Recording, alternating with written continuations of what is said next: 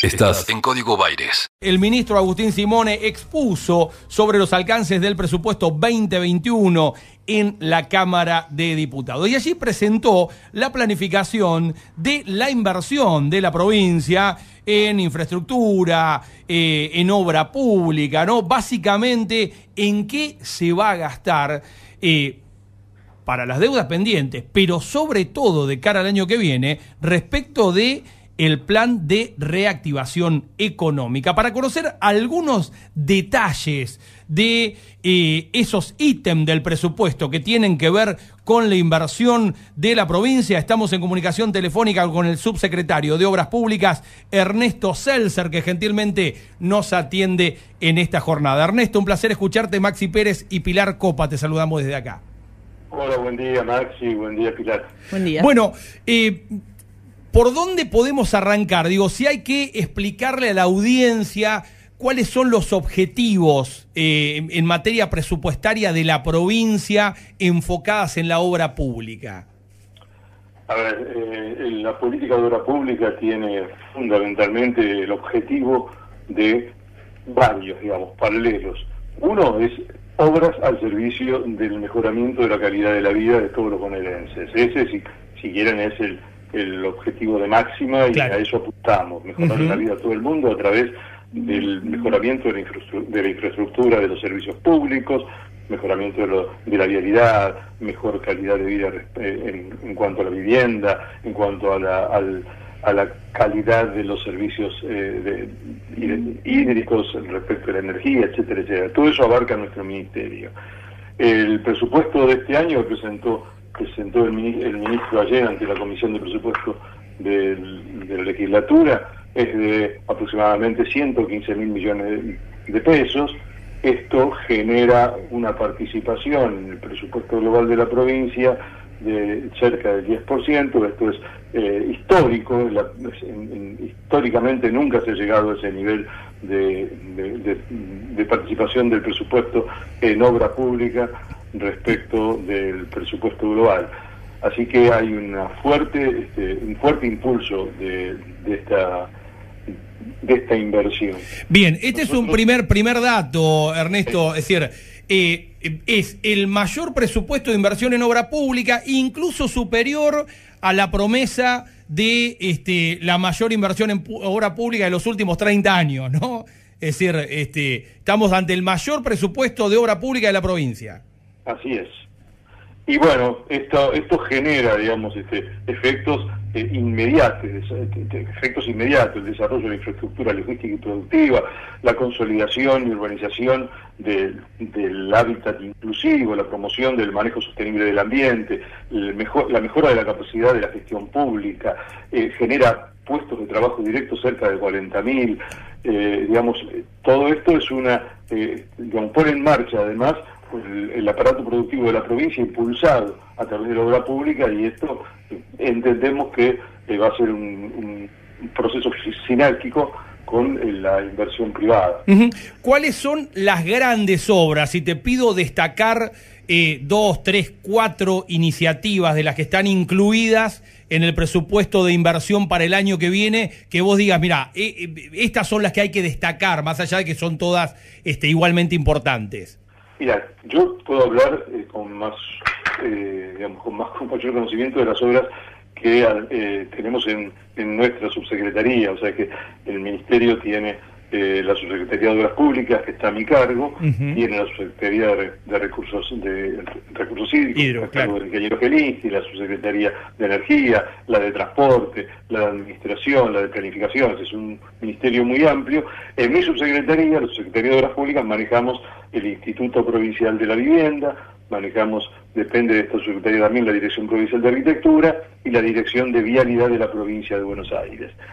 Respecto a las obras viales, a destacar la, obra que hemos puesto, eh, eh, hemos podido reiniciar en una obra que estaba prácticamente paralizada, es la ruta, las rutas provinciales 11 y 56, que tiene el consorcio OMAR, que son las rutas que conectan con el municipio de la costa, son las rutas importantes que, este, que, digamos, que nos conectan con desde San Clemente del Tuyú hasta Pinamar, la, la 11, la ruta 11 es la que sale, que, estamos trabajando, es la que sale de General Conesa, llega a San Clemente del Tuyú, eh, San Bernardo, Mar de Ajó, y la 56 que de General Conesa va a Madrid. Esta se ha reiniciado ya a través de un convenio que hicimos con, el, con, la, Dirección de Vialidad de la Nación, en función de un acuerdo entre Catopodis y, este, y Axel Kisilov, que nos permitió conseguir los recursos para eh, poder reiniciar esta obra. Esta obra para nosotros es muy importante, es una obra que, digamos, de destacar porque eh, evita accidentes mortales, yo esto lo he repetido muchas veces, acá ha habido permanentes choques de frente y aquí la gente se mata. Por eso esto era prioridad para nosotros en función de este, preservar la seguridad de los estas dos obras que mencionás, la Ruta 11 y la 56, forman parte además de las que habían quedado paralizadas inmediatamente después de la derrota en las pasos del gobierno anterior, ¿no? Que estaban este, licitadas, financiadas, que tenían presupuesto y que se habían paralizado igual. Se habían paralizado, pero además tenían una deuda gigantesca.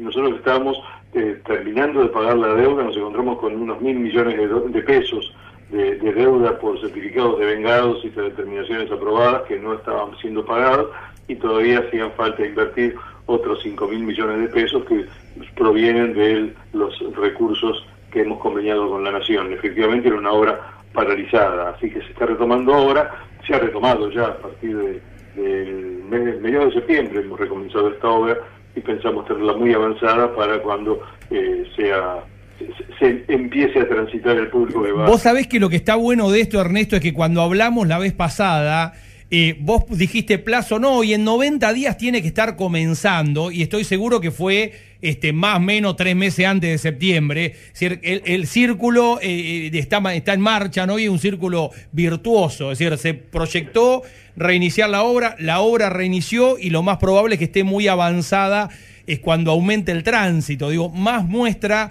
de, que con un poco de voluntad política se podía mejorar la situación no puede haber.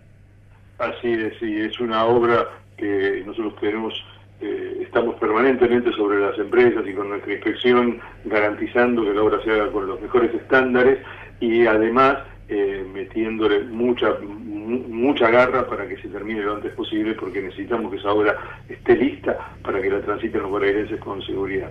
Otra obra importante a destacar que está en el presupuesto es la intervención integral en la Ruta 6, la Ruta Provincial 6, que es una ruta muy importante, que este, está, la hemos dividido en varios lotes, y, este, y esta ruta es, parte del presupuesto, la tenemos en un proyecto de financiación con el, con el Banco Interamericano de Desarrollo, eso está prácticamente, está muy avanzado, así que en cuanto eh, tengamos las aprobaciones finales vamos a lanzar las licitaciones de cada uno de los tramos y pretendemos eh, que se digamos que avance y que se termine durante el 2021 y 2022. ¿Va a tener peaje la ruta 6 una vez que se finalicen estas obras?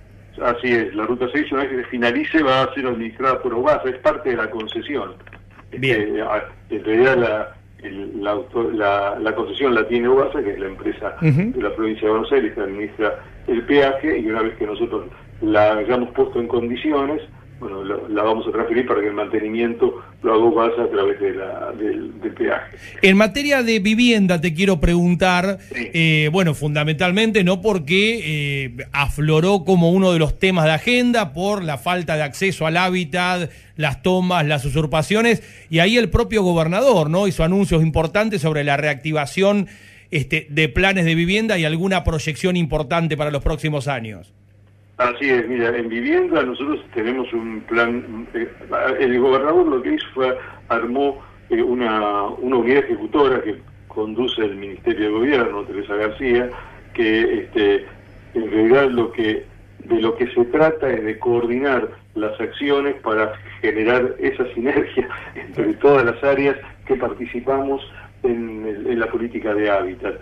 Está el Ministerio de Desarrollo de la Comunidad, está el Ministerio de la Mujer incluido, está el, obviamente el Ministerio de Gobierno, estamos nosotros con el Instituto de la Vivienda y cada uno asume el rol que le corresponde. Nosotros desde el Instituto de la Vivienda lo que hacemos es proyectos, licitaciones y construcciones de obras de vivienda en donde la, eh, la política general del gobierno indique que las tenemos que hacer. Muchas de esas se hacen por convenios con los municipios y otras porque las licitamos directamente nosotros.